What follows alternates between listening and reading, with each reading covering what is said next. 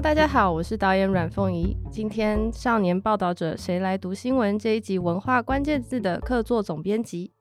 高中的时候，有老师带我们去看一个法国电影，叫《四百集》，讲的是一个少年成长的故事。那老师希望能够借由电影，让我们脱离沉重的考试压力。少年时期的我，虽然没有办法当下领悟这个电影想要讲的事情，但是呢，日后在我的人生中，它却悄悄改变了我许多。我多年后开始拍电影的时候，也因此拍出了自己的成长经历《美国女孩》，获得了金马奖的肯定和鼓励。这一集我想要向大家介绍这五个电影和金马奖的关键字，希望收听这个节目的同学或家长们能够让电影更走进你们的生命里。大家知道吗？电影的发明到今天已经一百二十多年喽。法国照相馆老板卢米埃的两个儿子，把爱迪生发明的电影视镜技术和西洋镜进行改造，在一八九四年发明出第一台电影放映机。一八九五年十二月在巴黎首次放映这部叫《火车进站》的短片。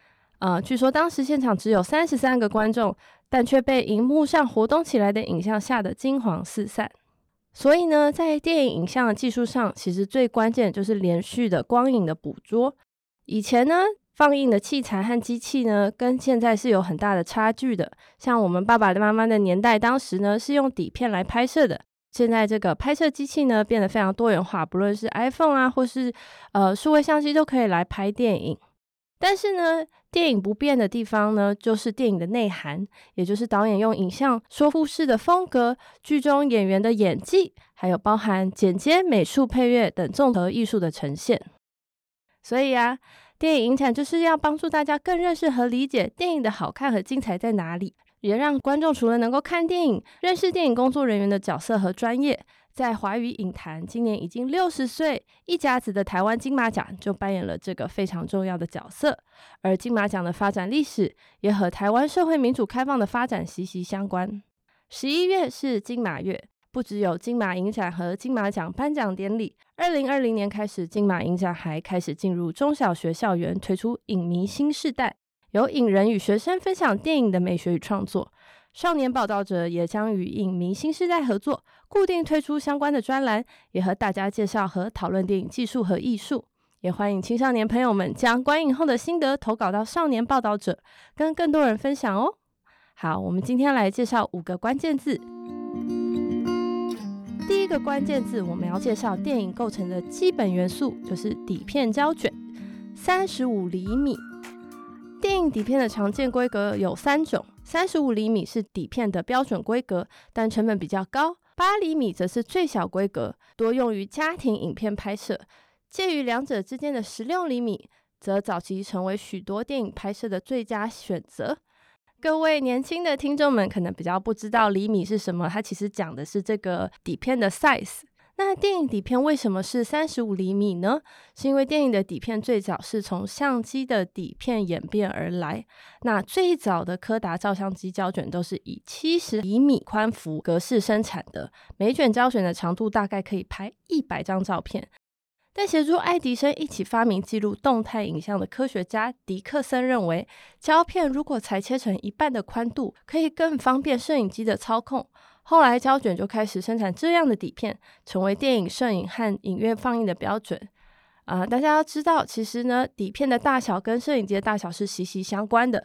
所以呢，当我们的这个电影技术一直在演进的时候，底片也在呃，不论是越变越小，越来越变越精致，都可以让拍摄电影的过程中越来越自由。好，那传统胶卷底片比较昂贵，在电影院放映无数次后，也会因为高温。灰尘或是机器刮伤而逐渐变质。一九九零年代后，数位科技时代来临，大家开始用数位技术拍电影。但现在网络平台的时代，电影也不止在电影院播放，而数位摄影机拍摄的电影也越来越多。二零一二年，发明电影底片的柯达还申请了破产。但是呢，现在还是有很多知名的大导演非常钟情用胶卷底片拍电影，认为胶卷底片有数位影像无法取代的美感。其实呢，胶卷当然是有它无可取代的魅力，因为它是直接感光，也就是说，光影它是直接的打在这个底片上面。那这些导演会觉得这个是不是经过数位转化？数位它可能会变成一个数字，然后变成一个编码，然后再还原成一个影像。但是呢，我自己觉得，因为时代技术的趋近，它其实影响的也是内容。虽然我觉得底片有它复古的美好，但是其实数位也是非常值得我们去拥抱它自己独特的美学的。好，第二个关键字，让我们来谈谈镜头语言。镜头语言我们可以分非常多种，那我们想要来谈一个台湾新电影最出名的长镜头。每一个导演用的电影底片规格或数位技术工具都是一样的，但每个人的电影风格都独一无二。镜头风格就像是导演每个自己造句的用词，就是自己的文法。每个人都会用自己的镜头语言说自己的故事。那我们时常听到台湾知名的国际导演侯孝贤、蔡明亮的电影以长镜头美学著名。但到底什么是长镜头呢？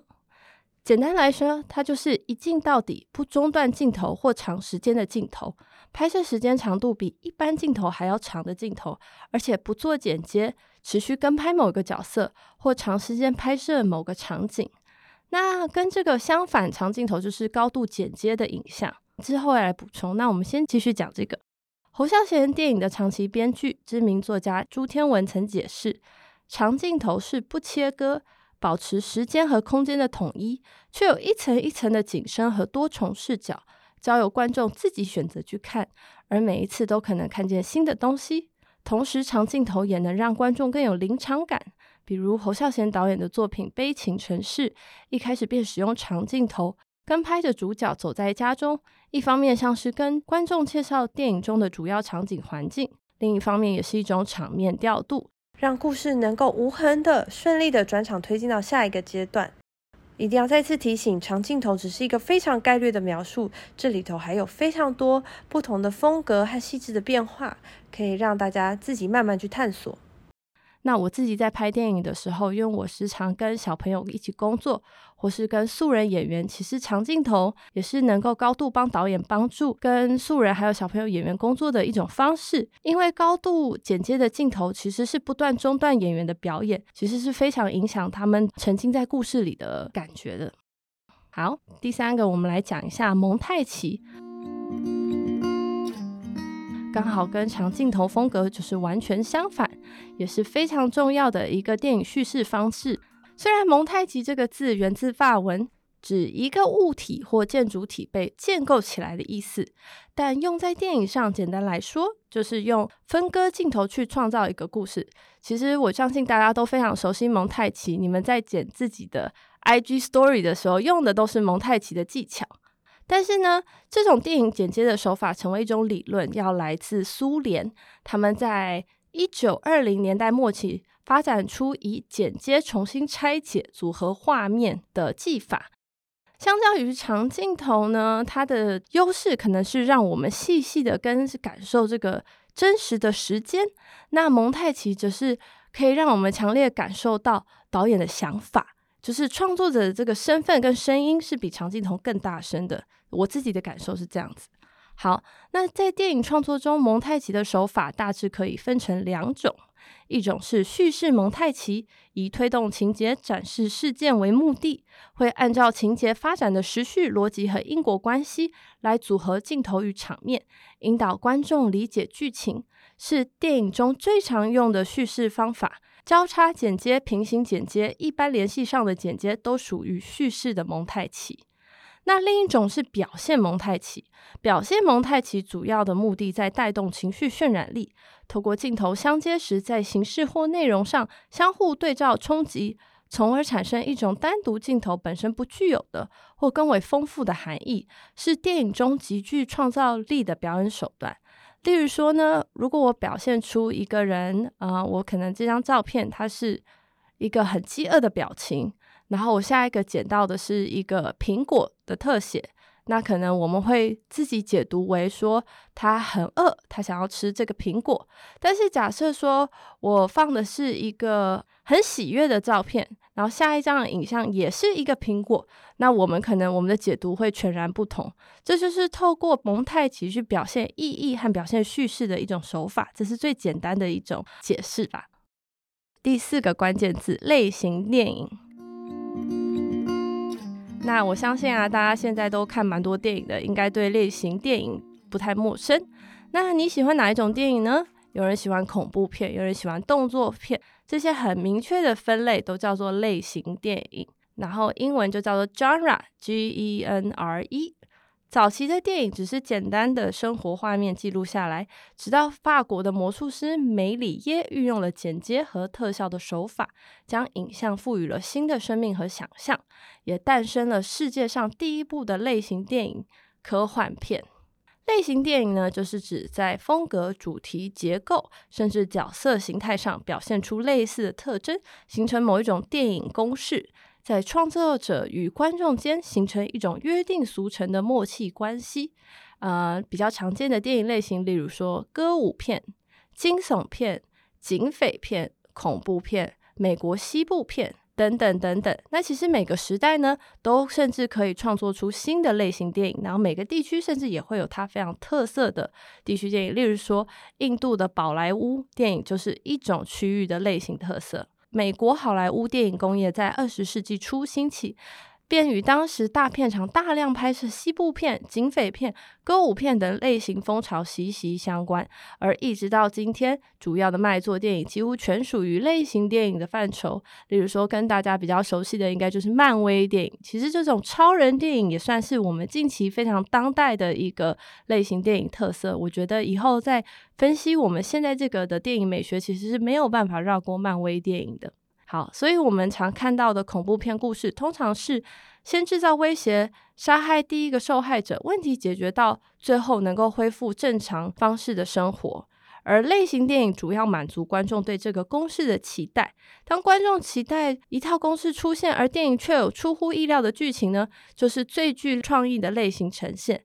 当然，我觉得也要跟大家介绍，现在呢，因为大家观众看太多电影了，所以我们对于类型的这个预测度其实很高的。我们其实是非常会猜剧情的，所以现在很多电影会尝试混合类型。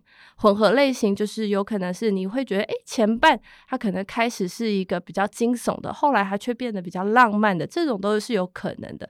但是呢，越是混合的类型，越是挑战导演对于他们说故事的掌握能力。大家以后可以多观察这一点。那台湾类型电影发展是从一九七零年代开始，当时琼瑶式的三厅式爱情电影以及强调黑帮犯罪的社会写实电影开始发展。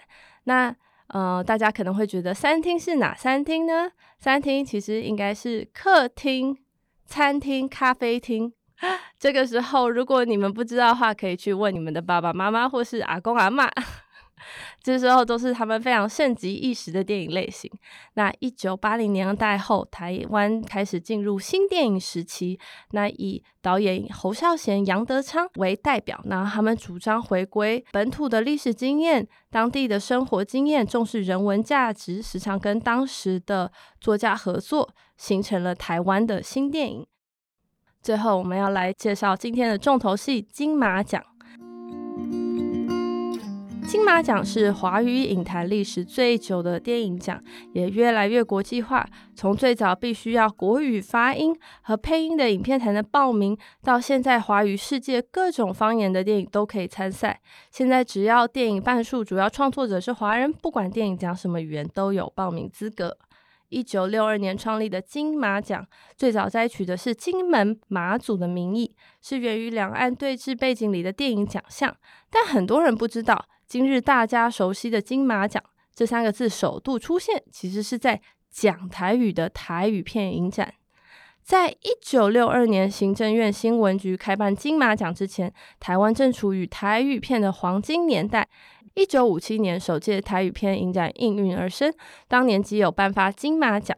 这是金马奖三个字首度在台湾出现。不过这不是由官方主办，而是由中国时报前身的征信新闻举办。在台语片影展五年之后，行政院新闻局才正式开办官方的金马奖。但现在的金马奖不只单有电影奖，它还有金马影展、金马创投、金马学院、金马大师班，从电影推广、扶持教育，从电影上游到下游的每个环节和发展都兼顾。金马奖的意义已经不只有哪个影片能够得奖，以及是不是台湾电影得奖，而是对于整个华语地区的影响，是全面性且标志性的，告诉我们今年电影的发展以及脉络。我是阮凤仪，以上是由我为非营利媒体少年报道者的读者介绍的金马电影关键字。